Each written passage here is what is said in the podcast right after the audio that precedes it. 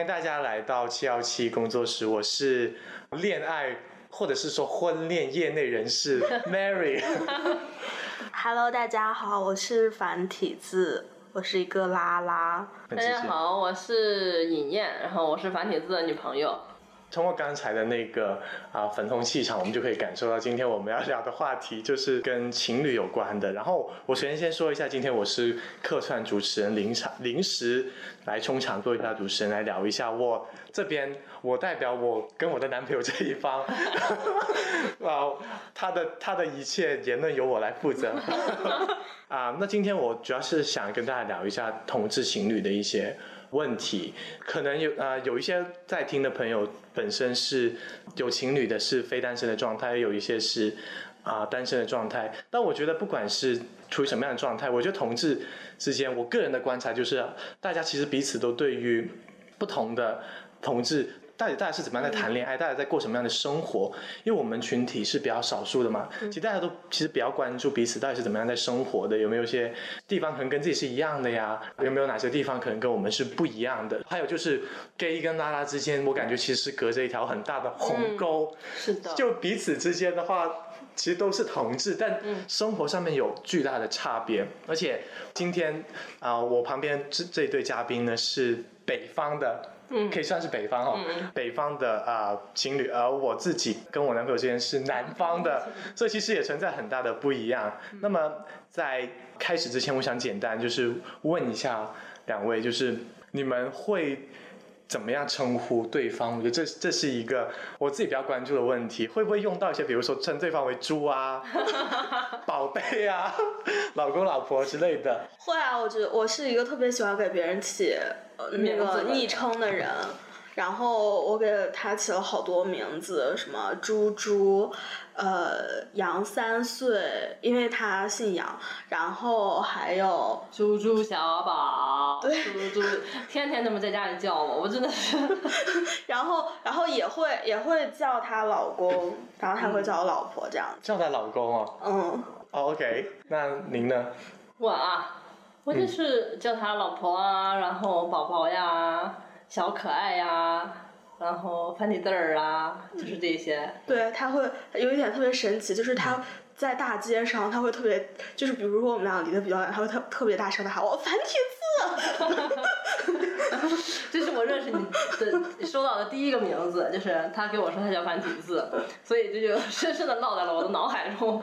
我只要是脱口而出的话，基本上就是繁繁体字儿，然后那个其他的名都间歇性的叫。那你的就像是他的大名儿啊。那你们平时会，比如说有的时候一时急起来，会不会直接直呼对方其名？对啊，那肯定是有事儿啊。对啊，就叉叉叉，你在干嘛？对呀、就是会这样啊。你们会给对方的备注的话，也是像刚刚那样什么猪猪啊、老公老婆之类的，还是对方的真名？我给他备注的就是杨三杨三岁，现在不是吧？哦，现在是小肥羊。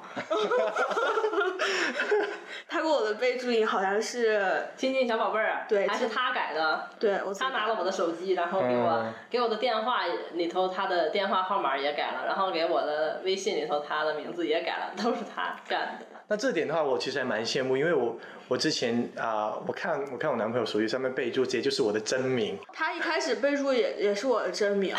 就他他的解释是他觉得我真名很好听，但是 I I don't care。我我之前见过一个很好玩的一个故事，就是有有一对 gay couple，然后呢，其其中一方就是以另外就是以 A 以 B 的啊、就 A 在备注 B 的微信名字里面会写 B 的真名，但是有一次那个 A 在练书法的时候，我不知道为什么一时兴起练书法，然后呢 B 说你写下我的名字，然后 A 突然就卡住了，写不出来。那也太尴尬了。就这这引申出一个问题哈，就是你们彼此会对于对方了不了解自己这件事情会上心吗？比如说啊、你们居然没有记得这是我们在一起的一千零三十七天，或者是你居然不记得我的血型是 B，哦，你居然这种对你居然不知道我的名字，没有这一点的吗？就类似这种，哦，好像没有。没有，我们两个对这些都没有很在意。就不会说你对我了解缺那么一点点的话，就证明你不爱我了。没有没有，我们两个没有这种坏习惯。不，我都不记得。我我有时候会讲说，哎，你怎么都不记得我们第一次见面是几号？然后我们俩有一次还翻了那个微信的聊天记录，因为他最早来，我认识他的时候，他是来参加同学社的那个活动，然后我就说那是哪一天？我觉得我们是因为我们两个人都不记得，所以就不会互相在意。你们两个会恋爱脑，会有其中一方是恋爱脑吗？就是那种一恋爱的时候就很黏是，都不是是吧？都不是，我们俩都你知道我们俩最开始最吸引彼此的是什么吗？就是他爱工作，我爱学习，我们两个人可以互不打扰。那很好哎。对我们俩最开始吸引彼此就是我忙我的，他忙他的，他不会来烦我，我也不会去烦他，他觉得非常的自由，我也觉得非常的爽快，然后我们俩就互相都不都不理对方。呃，就是有没有一些更啊、正面一点的，就对方彼此一开始吸引对方的点啊、还是说你你们觉得这就是一种很迷人的地方，就彼此之间有很独立的事情在做，嗯嗯这这件事情本身就很迷人。对这是优点啊，我觉得。嗯嗯，就很多人就很粘人，就受不了。我我当时找对象的时候，我就说我我一定要找一个招之即来挥之即去的人。这是一个合适的形容词吗？对，很多人说你是在找妓女吗？我说没有啊，就就大家都很独立。我觉得独立是一个非常重要的。就我我觉得我们俩都是那种智性恋，就是我们希望对方是聪明的、独立的。对，因为如果对方，而且就就是如果对，就是说通俗一点，如果对方有自己的事情在忙的话，就是他不会故意找你吵架，就是不会，因为有些人就他他在他生活中很闲，他就会没事找事。其实我刚刚问这个问题是啊、其实我自己本身，我觉得其实我是比较恋爱脑的人，但是我是慢慢的被治愈，因为我其实是在那个感情分类里面，我我不知道为什么世界上有这么多分类，对于感 对对于爱情好像有三种分类，一种是所谓的焦虑型的，一种是安全型的，还有一种是疏疏远型回避型的。我自己是非常焦虑型的，一开始就是啊、我记得有一次我男朋友答应。要来帮我搞卫生，他迟到了一个小时，我打了二十通电话，就夺命连环 call，你怎么还没到？我很生气，就这件事情。然后他他其实一开始是挺觉得我很粘人，嗯就觉得我怎么好像什么事情都很仰赖于他他，就什么都需要他来。他一开始会觉得有点烦，但其实就这么作了几次之后，哎，我发现我的作就会慢慢慢慢的感觉会被治愈掉，就会觉得说，其实我不闹。他也会一直在那边你的，安全感就慢慢就有了。对，我觉得其实啊、真的就是像我这种焦虑型的人，我之前曾经找过那种疏远型的，非常糟糕的结合，啊，就是我很想黏，而对方呢就是那种你不要来，你不要来，然后我就我要来，我要来，我偏要来。你为什么不纠正你自己的性格？你不纠正就是你不爱我。啊，真的，就对方如果可能在两个小时之内没有回我的话，我就会想，天哪，他可能做什么坏事？就我会比较黏一点的那种。但慢慢慢慢的，我其实也会被治愈，就是我会觉得啊、呃像你们两个真的就是很好的一个搭配。但啊、我个人的感觉就是，好像在男同志里面，我还认识蛮多的、比较恋爱脑的。女同志也是一样的。哦妈呀，一一恋爱啥都不记得了，太可怕了。我就、对，有可多了，我就不说是谁了，真 是太可怕了。所以确实是，就是我觉得，当然恋爱脑这件事情的话，我后面其实是有有不同的想法。我在想，恋爱脑这件事情，就黏人这件事情的话，可能一方面吧，他的工作确实不太饱和；，另外一方面，可能他对于，其实我觉得很多时候可能恋爱脑是基于自己有很多事情没有想好到底要干嘛，或者是不知道自己的人生可能会缺乏某些东西吧，就总是想要从对方身上去索取去找一些东西回来。对，但这个有点呃扯远了，我就觉得。找一个安全型的伴侣，我觉得你们两个其实都蛮安全型，你们会这么认为吗？对我们两个都测过，都是嗯，安全型的，对。就他不回我消息啊，或者他好久不见呀、我也不会就觉得他不爱我了。现在我们两个基本上白天都不发微信，白天不发微信，嗯发邮件吗？就是不理谁啊，没空。没空，嗯，对，但也但也不会觉得说对方冷落自己。对，不会啊，因为晚上会回家。嗯，我们俩嗯从一开始是吧，然后到现在都保持一个习惯，就是每天晚上睡觉前，我们俩都会就把对彼此的手机都放下，然后我们俩就两个人就抱在一起说说话，但好像也没说什么有营养的话，就是你爱我呀，我爱你呀，啵啵啵呀，亲亲亲呀，然后但是就会有那种链接感，然后也会觉得很安全，嗯，然后有时候就白天要是有什么事儿就说一说，然后说今天有什么什么事儿，然后怎么怎么样，然后你说什么是什么的，就交流一下，然后要是没什么事儿就亲一亲抱一抱。就是其实最后那个时间就是相当于彼此的腻歪时间，就是在睡觉之前那段时间。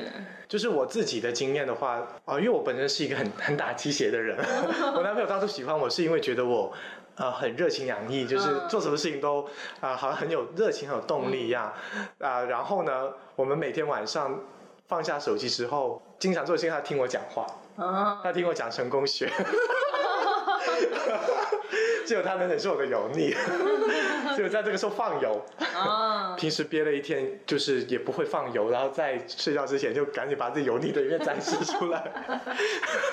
怎么会有吗？就是会聊很多，就是啊，但我觉得这也是一种沟通的方式，或者有的时候就是，虽然我本人不是很喜欢刷抖音，嗯，不是很喜欢看那些就是哈哈哈那种搞笑视频，但我男朋友很喜欢看。有的时候睡觉之前，我就会陪他一起去看。就是你们会不会在睡觉之前，除了就刚刚你说这些之外，会不会一起做一些什么啊？像刚刚说的一起玩游戏啊，一起来看一些无脑视频，或者是一起就陪在一起，还是怎么样？嗯，是，他也特别爱看什么抖音啊、小视频啊、哔哩哔哩啊。晚上我晚上我没什么事，我就陪着一起笑。看我就看，我也在上看。其实也蛮开心哈。对，但我自己平时一个人，我可能就不会想这样看，都是他看了我才看。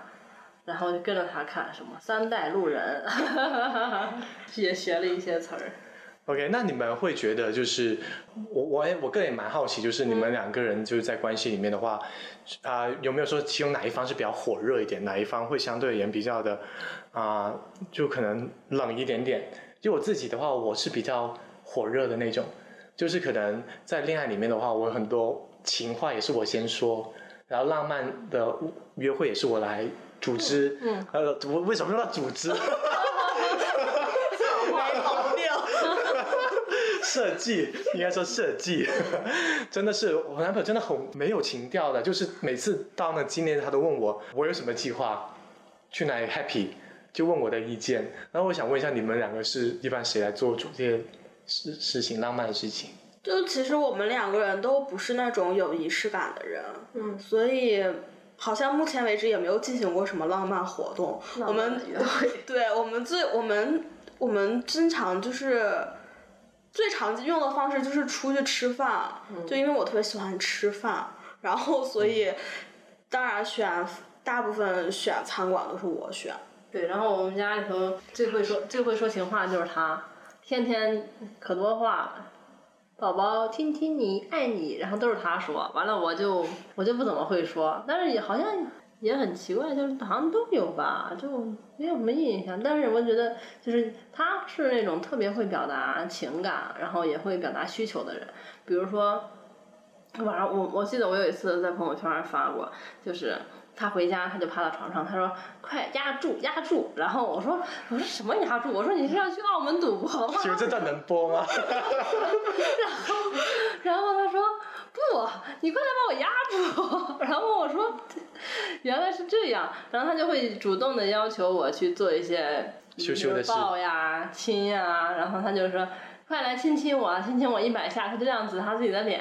他说这样，他就一直他也不说话，然后我就知道啊，他亲，就他会提那种需求，我就觉得这样子就会对我来说比较轻松，因为我是不怎么浪漫的人。然后，如果他什么不说也不表达的话，我可能就很难做一些比较浪漫的事情。但是可能他对方也会觉得，哎，你怎么不爱我呀？但是他就繁体字儿就特别会要求，他会特别会打提要求，是吧？你来抱一下我，你来亲一下我，然后我就觉得，哎，好，这这简单，你亲，我就照做就行了。对，大家吃狗粮吃好饱。对，就是那提到浪漫这个点哈，就是你们两个可能就是很契合，在在这个点上很契合。我想分享我分享一下我自己的，就是我记得我们第一次的那个一百天的纪念。我每每个一百天我都会去庆祝。天哪！是的。那我们俩都五百天了，六百天。哎，不对不对不对。你在说什么？我们刚我们刚过了四年纪念日。四年那就千来天了。对。对啊，哎呀，尹烨真的是。他数学不好。我记得我我们第一次一百天那个啊纪念日的时候。当时候也快接近我生日，其实我当时候因为第一次过纪念日嘛，而且是我第一个男朋友，嗯，熬过了一百天，熬过一百天的男朋友。我觉得好开心啊！然后我当时候我们还约在了那个呃一个比较好一点的酒店，在四四季酒店一个咖啡呃一个酒廊里面就喝酒一起来庆祝。我们不想去那种太吵闹的地方。然后我们在互送礼物，我们有个互给礼物的环节，这真的就是很多情侣之间我觉得特别致命的地方，就是礼物真的很可怕。我我当时候呢，我送了礼物，我记得是呃一个相框，嗯，然后呢一包糖冬瓜，因为他当初跟我说他很想吃，但一直不舍、不舍得买，因为他想减肥，他要减脂，他不不舍得买来吃。然后还有就是一封信，嗯，然后还有什么我忘记，反正就是我跟他解释很多，说这是代表着甜蜜与重量有 有有质量的未来，因为每个每个东西有意义，而且我写了很长一封情信。然后我收到的礼物，我当时收到，其实我问过很多姐妹，她们都说还可以，就是那个香薰，嗯，那个香薰，我当时收到香薰的时候，我整个我很很压抑，我说为什么送给我香薰呢？我我当时我很生气，我跟他说这个东西的话，我现在不会用到。哦，过去我也从来没有用过，将来我也不太会用，我还用了排比句，你知道我当时候，气到用排比句。所以我跟他说这个东西你拿回去。直到现直到现在他还对这件事情耿耿于怀，因为他觉得我拒绝他的礼物这件事情的话，其实不太礼貌。所以从那时候开始，我我就给他定了一个规则，说以后如果要送礼物的话，一定要提前知道，就不要玩那种惊喜，很容易玩出火。我跟很多姐妹聊完天，她大大家都统一的、很一致的认为，情人节是分手的高发期，尤其是礼物是重灾区。你们怎么看？我们几乎没有互送过什么礼物，哎，都是我如我如就是像刚才尹燕说的，我是一个很会提要求的人，我想要什么我就会直接说让他买给我，这样很好。对或者他买了刚让我给他报销。就直接代付的那种。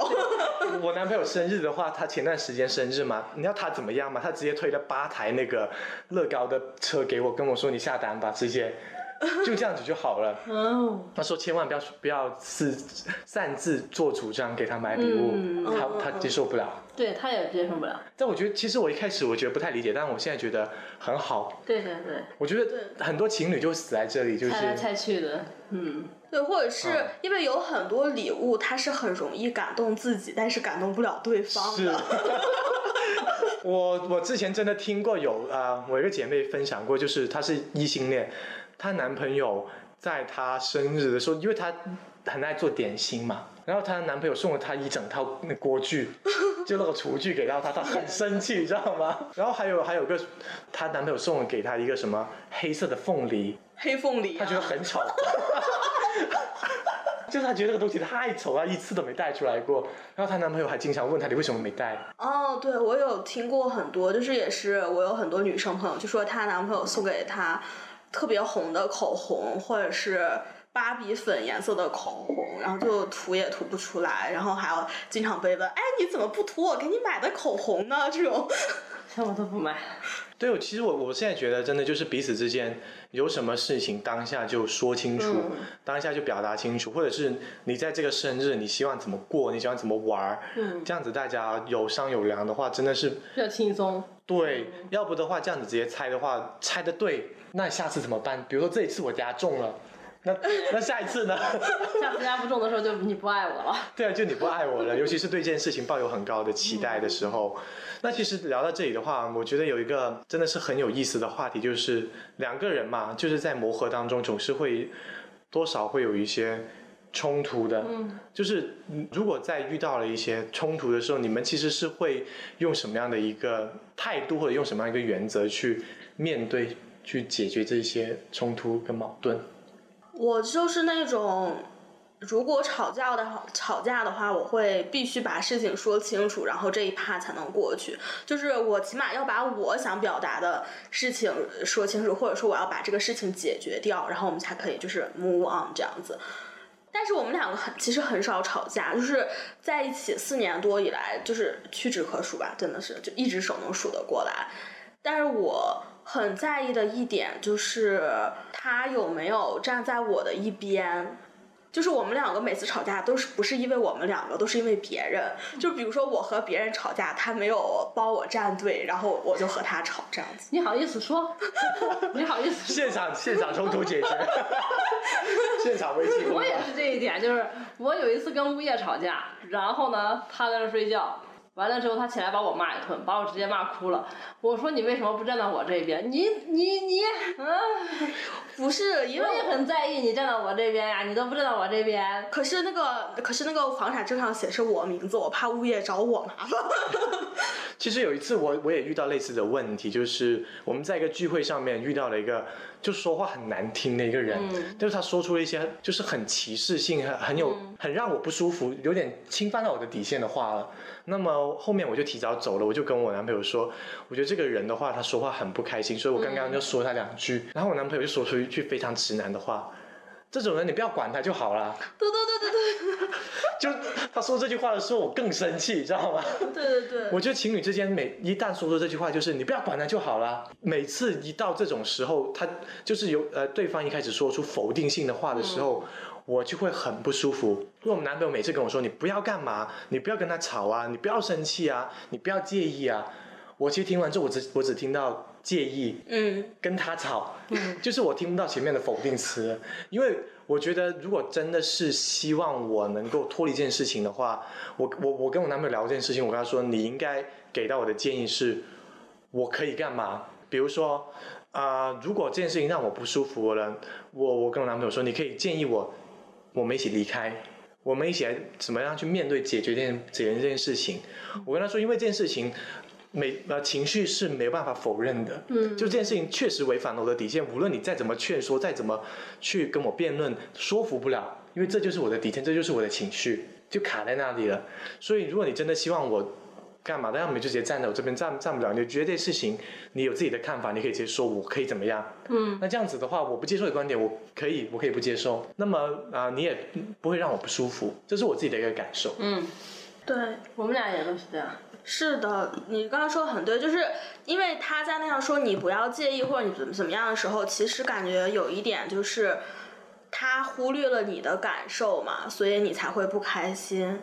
但是，还，刚刚那个事情，就是他老杨说呃他和物业吵架，就是我没有站在他的一边，是因为我不喜欢就是和一个人和另外一个人就是大吵大嚷那种，就是我觉得可以辩论，可以就是就是讲道理，但是我就是有点害怕那种大大叫的，声对对，大声的，然后所以我会觉得有点，嗯，老杨呢，有没有什么要控诉的，或者是要反他就是？喜欢大声说话，对，因为我有时候会觉得那些物业啊，就是这种呃公权力部门，就是那种你你厉害了他就软了，你不厉害他就欺负你那种，所以我会，比如说我对我对其他人都不会那么大声的去吵啊或者闹啊，但是我一我一对上那些公权力或者是跟物业有关啊，或者是什么政府或者什么的，我就会特别容易激动，激动，对我会想要就是用更大的声音，然后去索索要我的权利嘛，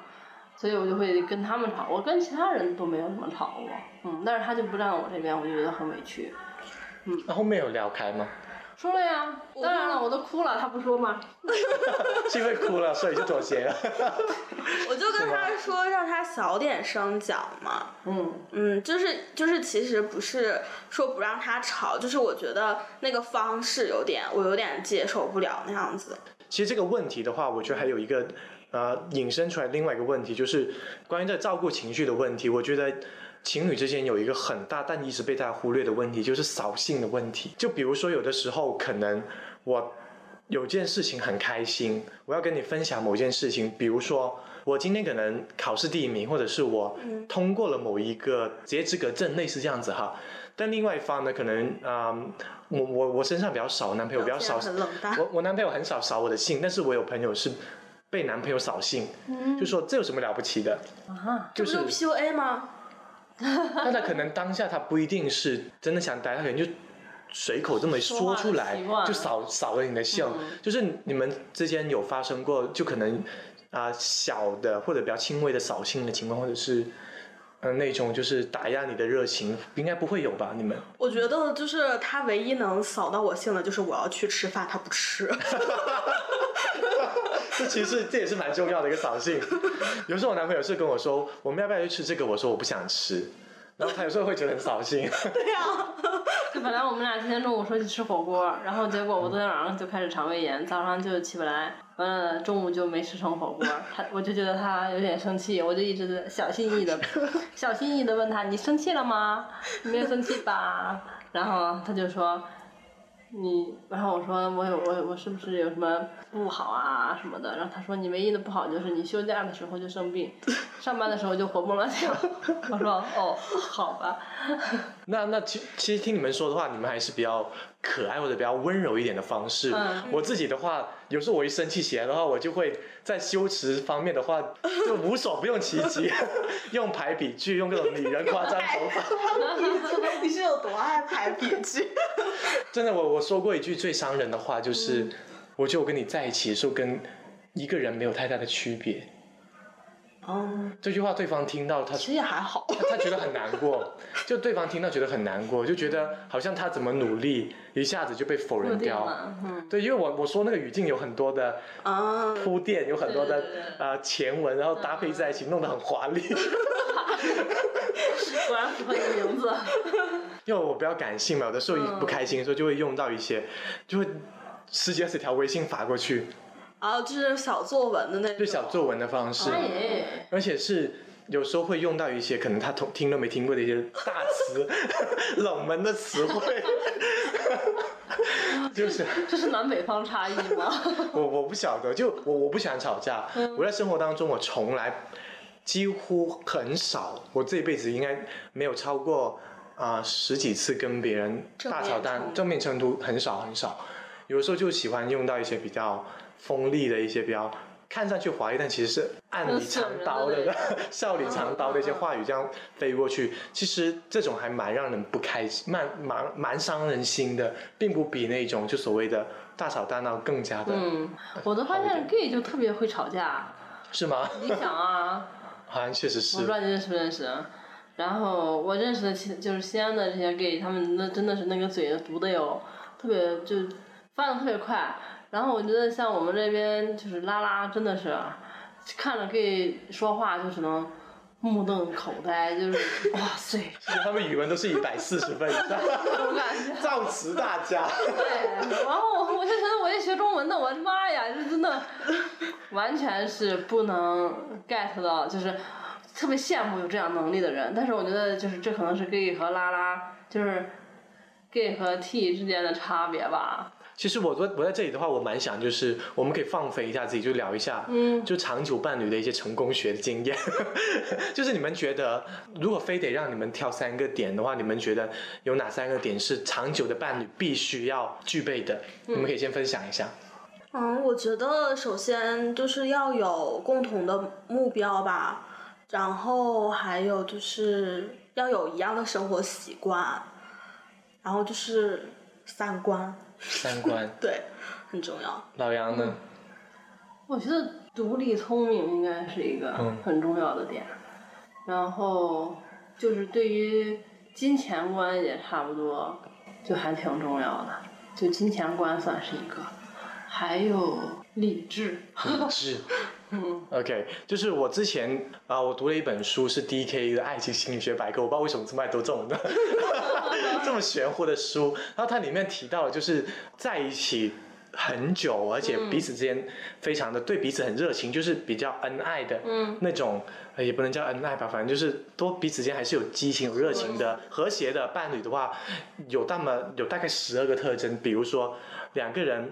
原本就是很快乐的人，两个人本来就是非常的有热情洋溢的人，然后两个人之间呢有身体上面的一个吸引力，两个人之间呢好像有灵魂上面吸引力，反正大概有十二条。就是我我有一次我分享到朋友圈，分享给朋友看完之后，我朋友得出来的一个结论就是，那看来。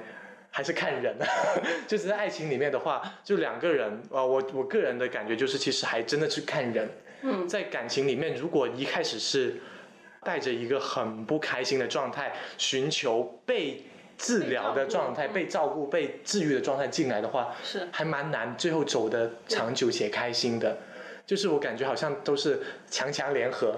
嗯，我说的不是说能力强，而是两个人在性格上面是比较相对好一点，比较相对完善一点、健全一点人格的人走在一起的话，所以我我会个人认为，两个人在一起的前提是彼此是都是完整的人。嗯嗯像那个 Jason Mars，他他没有这句歌词，但是他说过一句话，就是两个只有一半的人合在一起不会成为一个完整的人，嗯而是两个都完整的人在一起才会更加的完整。嗯就是我是这么认为的。还有就是两个人要有自己独立的事业，就自己开心的点吧，不一定是工作，嗯，但至少有事儿可以做。对，对，还有一个就是我觉得最重要最重要的就是两个人相对而言一定要有比较强的包容性。我发现咄咄逼人的伴侣不能长久，嗯，就算长久了也很痛苦，折磨彼此。嗯，我们俩都不是咄咄逼人的人。所以就是，呃，首先你就是意思就是两个人都要比较。比较健康心理对状态上，嗯然后这样他们两个人在一起才会有一个健康的亲密关系。嗯如果经常会有人说啊，我为什么就是找不到伴侣，或者说为什么我总是就是伴侣很快就分手，就是因为他他自己的状态就是还没有到适合谈恋爱的那个状态，所以就肯定就是不行了。嗯，他可能我觉得有有的很多人是想不明白自己到底想要什么。我觉得像我就是我说我要找一个朝之夕来挥之即去的，是我非常清楚我自己是一个什么样的人，我要找一个什么样的人，然后我在这个里头再去呃认识人啊，去选这个人。但是很多人就觉得我就想我就只是想要找个伴侣，然后他自己其实没想明白他自己哦，对，或者还会有人说，我我要想要什么样的伴侣我不知道，但是我要一个能跟我过一辈子的。或者是罗列一大堆要求，高富帅啊，什么聪明啊之类的，反正列了一大堆。甚至我之前还还见到过，就是在 gay 圈真的是一个很奇怪的现象，大家很喜欢秀学历，就是秀学历的话，他们是用英文的缩写在这个比如说软件上面显示出自己的那个状态是什么样。嗯比如说我可能毕业毕业于北京大学，就写自己是 PKU，PKU，对，就是一定要写的很明确，而且去过哪些国家要列出来。但我好像很少听说拉拉会这么的像挑商品一样的在挑伴侣，就是太我觉得太赤裸了。嗯，但我听说很多职人好像也是这么挑伴侣，就是在相亲角里面好像是这样子对对对会。我觉得这样子有点像买卖，或者是像卖猪肉、买猪肉一样。嗯，就是我觉得这样好像就有点奇怪。那最后关于那个情感方面，还有个最后一个小问题补补追问一个，就是你们两个人，你觉得谁比较不可以被说的，就不说得，谁是不说得的那一方？我啊？就是不让别人讲。嗯，你不让我讲，不让我讲。你可以分享一下你哪些有没有哪些点，或者是哪些地方是你不喜欢被说的？哎，那可太多了，就是我有好多点都，因为我我觉得我还是一个挺容易被冒犯的人，因为我每天就喜欢在网上和人吵架嘛，然后我在生活中的话，我就不喜欢他讲我泡，然后我也不喜欢他讲我不爱动，反正就是围绕着此的一系列的问题，对，然后那那如果老杨想表达出对于你的身体的一些焦呃一些忧虑，因为他可能希望你健康嘛，老杨会怎么样表达？这是一个很难的他问题，会选择闭嘴。是吗？我我们俩因为这个事情吵过一次架，嗯，然后就因为我我说他胖，然后我说你要控制一下你的体重什么的，完了之后他就大哭，然后我们俩就我就控诉他这是对不对是这是对体重的歧视。嗯 他可多女权主义的论调，对，然后那个我们俩吵架之后，我我就跟他聊，我说你为什么就，但其实我们俩就后来就针对于就是为什么不能说他胖这个事情聊了好多，然后聊到他的原生家庭啊，然后他的父亲呀、然后其实他不能被说胖，很重要的一部分原因是来自于他对他父亲的，嗯，他跟他父亲的关系，所以那个胖不是点。那个点其实我觉得是可能是他跟他父亲的关系，然后我就理解了，就是他为什么不喜欢被说胖。后来我就知道，啊那我就不说了，不说了，完了他自己其实就是跟我觉得有时候就像那个叛逆期的小孩儿，他自己其实很清楚，就支持就好，其实也不用对，多就说什么。支持就就他他体检这是你，想要的吗？我还是不想让别人讲我胖。他体检完了我就说哦好知道了，然后他自己就讲说他暑假去健身什么的，我觉得我自己有个最大的难题，就是我男朋友是非常不可以说的的那一方。嗯就是他曾他之前的话，呃，他想练习写作这件事情，他想学习一下怎么写公众号，也想写一些就是工作的一些文案。因为他本身是读理工科的，嗯他是做理工科方面的一些教育的，所以他对于这些文字东西不是很敏感，不是很敏感。然后他本身也不爱读文艺类的书，对，这是我说过他的点，就我觉得他没有什么人文素养，啊他看的都是些什么啊、什么智慧投资啊，什么呃，他他很喜欢看烹饪类的工具书，全部都是工具书，嗯断舍离啊，什么啊提如何提高工作效率啊，健身啊，不具有文学性的。对，任何跟于那些关于任何那种就是纯粹的故事类的小说也不看。不看我之前推荐过他好几本，然后他就买回来，就放在那里。我觉得可能就是有点像骗骗我那样。有一次我教他，我帮他改那个作文，然后改改他他生气了，他就说：“你干嘛这样 judge 我？啊，你是觉得你是很厉害、很会写吗？就是那种感觉，就是搞得我后面还要去哄他。就是我跟他说，嗯那以后我还是不教你了。他说，那也行吧，我自己在网上找嗯啊、人来教我。伴侣之间不能互相教当老师的，真的是。对，不可以的。嗯，他他很不他很不喜欢我，就是经常跟他讲那个我大道理。让他教我学英语，他就不教，然后他一教我学英语，他就生气，然后我也不生气，就不能当老师，真的是只能好好的谈恋爱就好了。而且我们不会一不不会一起健身，因为如果我们一起健身的话，他一定又会一大堆意见。啊，对，他会觉得你这个动作不应该这样去做，你这样没有拉伸到那个位置，你这个发力点根本就错呀，什么之类的，很容易吵架。所以我跟他的话，很多事情是我们独立来做，嗯，然后但我们会交流一些部分，但是会保持那种彼此尊重、友好协商，是对是是，就是尽量不产生冲突的这样的一种方式。嗯 OK，那其实聊到这里的话，我最后最后再聊一个点吧，就是我觉得这个点也其实蛮多朋友会关心，就是在恋爱当中的话，如何去经营一个长久的一个未来，就是。很多人在一起的话，都会第一个想到是怎么样长久关系，在一在一起一辈子。你们对这个的话是怎么样啊？算一个计划，就是也不用可以不用说太细，就你们可以讲一下你们的一些感受和想法，就你们怎么看待天长地久，或者怎么看待一直生活到老，然后怎么打算怎么做？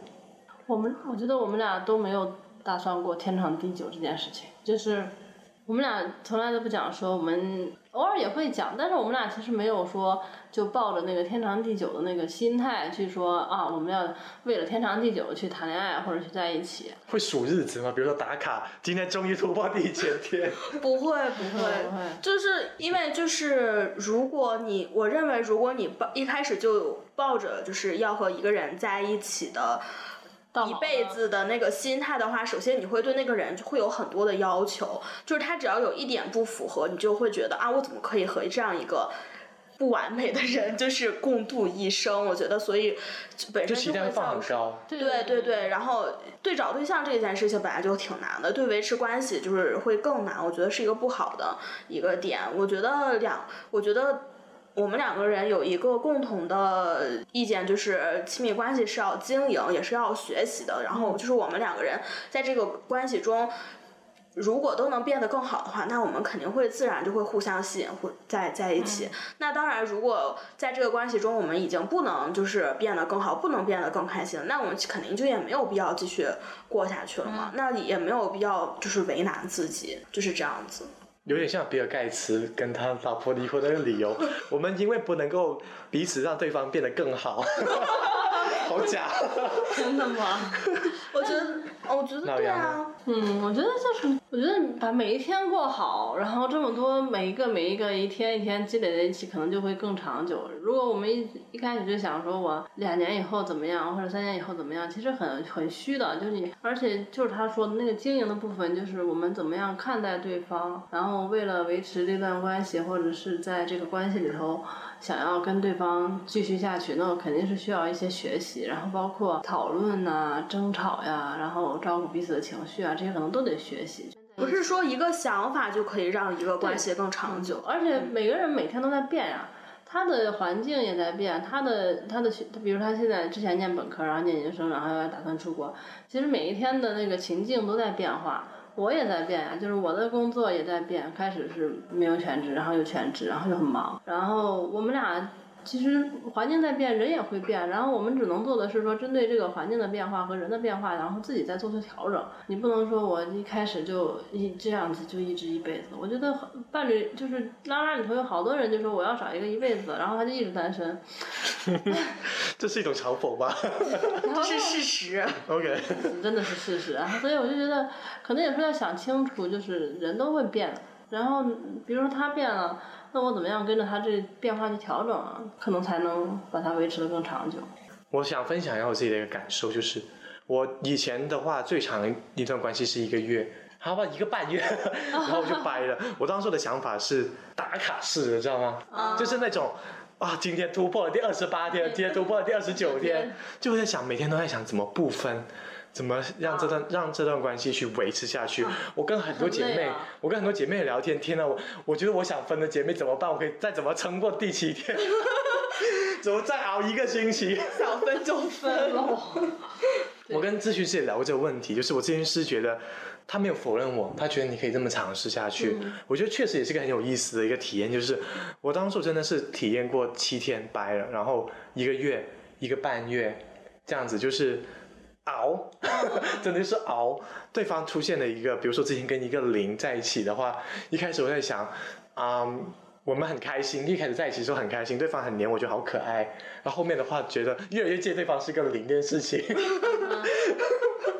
天哪！其实不是这件事情，是别的事情，然后呃跟这件事情勾结在一起，就是呃慢慢慢越来越放大，对方是个零哎，然后每天都在想这件事情，到最后就受不了了。但现在这个男朋友，我觉得他跟我在一起快一年了，我觉得这是一个重大突破。嗯，我其实我现在已经没有怎么在算了，对啊，嗯，我之前真的是每天都在算，心惊胆战的在算，因为我很想要突破一下，试一下一年以上是什么感觉。嗯，我现在就觉得，其实就是像我这种恋爱新手或者恋爱小白的话，就是或者是那种就是比较焦虑型的人，有的时候真的，一开始不好熬，嗯就真的是会需要很强的忍耐心。嗯，我觉得真的没办法，有些事情，比如说当下吵完架的话，你就真的不能够马上就想要去解决这样一件事情，可能两个人需要冷一冷，或者是有些事情它是急不来的。嗯比如说，我不能够今天就跟对方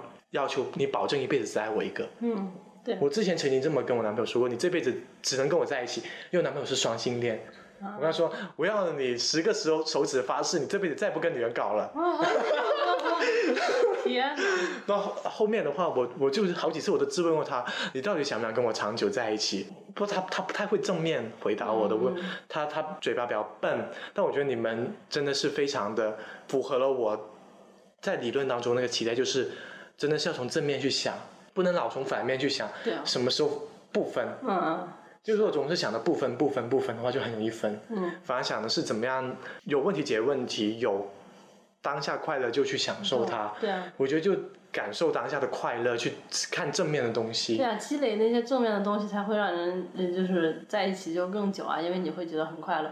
对，所以归根结底是要找到一个好的伴侣。嗯所以我们节目的末尾，祝全天下的单身啊、LGBT 朋友，包括直人朋友都能找到一个好的伴侣。如果暂时找不到的话，就让自己变得更好吧。天啊，我们好忠诚这 谢谢。Love is love is love. Love is love is love is love is love is love is love is love. is love 没有公式也无法定义的就是 love，爱就是 love。若非要定义，这是个过程。关于爱的歌曲再多，也不会是他都失去过的人更懂得。我就是 love，我偏要 love，我要把世界变成粉红色，不关心还有多少阻力来让我